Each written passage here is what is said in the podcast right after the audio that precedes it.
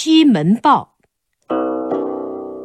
战国时候，魏王派西门豹去管理漳河边上的邺。西门豹到了那个地方，看到田地荒芜，人烟稀少，就找了位老大爷来，问他是怎么回事。老大爷说：“都是河伯娶媳妇给闹的。河伯是漳河的神，每年要娶一个年轻漂亮的姑娘，要不给她送去，漳河就要发大水，把田地全淹了。”西门豹问：“这话是谁说的？”老大爷说：“巫婆说的。地方上的官绅每年出面给河伯办喜事。”硬逼着老百姓出钱，每闹一次，他们要收几百万钱，办喜事只花二三十万，多下来的就跟巫婆分了。西门豹问：“新娘是哪儿来的？”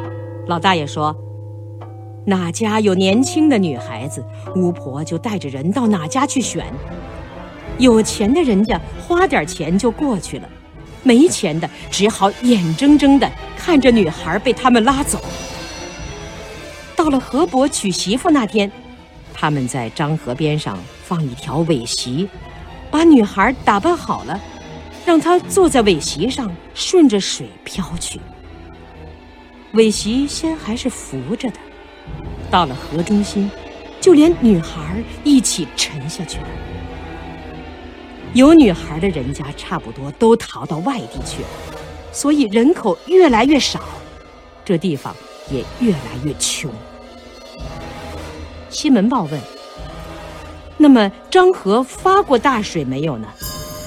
老大爷说：“没有发过，倒是夏天雨水少，年年闹旱灾。”西门豹说：“这样说来，河伯还真灵啊。”下一回他娶媳妇，请告诉我一声，我也去送送新娘。到了河伯娶媳妇的日子，漳河边上站满了老百姓。西门豹带着卫士真的来了，巫婆和官绅急忙迎接。那巫婆已经七十多岁了，背后跟着十来个穿着绸褂的女徒弟。西门豹说。把新娘领来，让我看看。巫婆叫徒弟把那个打扮好的姑娘领了来。西门豹一看，女孩满脸泪水。他回过头来对巫婆说：“不行，这个姑娘不漂亮，河伯不会满意的。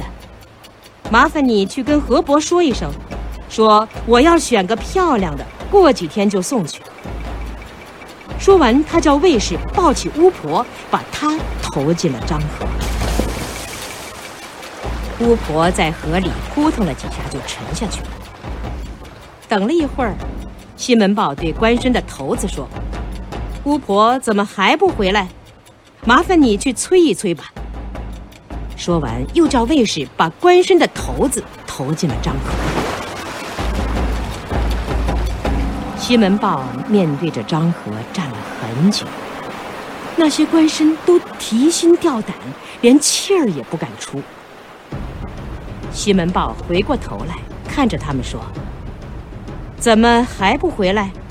请你们去催催吧。”说着，又要叫卫士把他们扔下漳河去。官绅一个个吓得面如土色，跪下来磕头求饶。把头都磕破了，直淌血。西门豹说：“好吧，再等一会儿。”过了一会儿，他才说：“起来吧，看样子是河伯把他们留下了，你们都回去吧。”老百姓都明白了，巫婆和官绅都是骗钱害人的。从此，谁也不敢再提给河伯娶媳妇，漳河也没有发大水。西门豹发动老百姓开凿了十二条渠道，把漳河的水引到田里，庄稼得到了灌溉，年年都得到了好收成。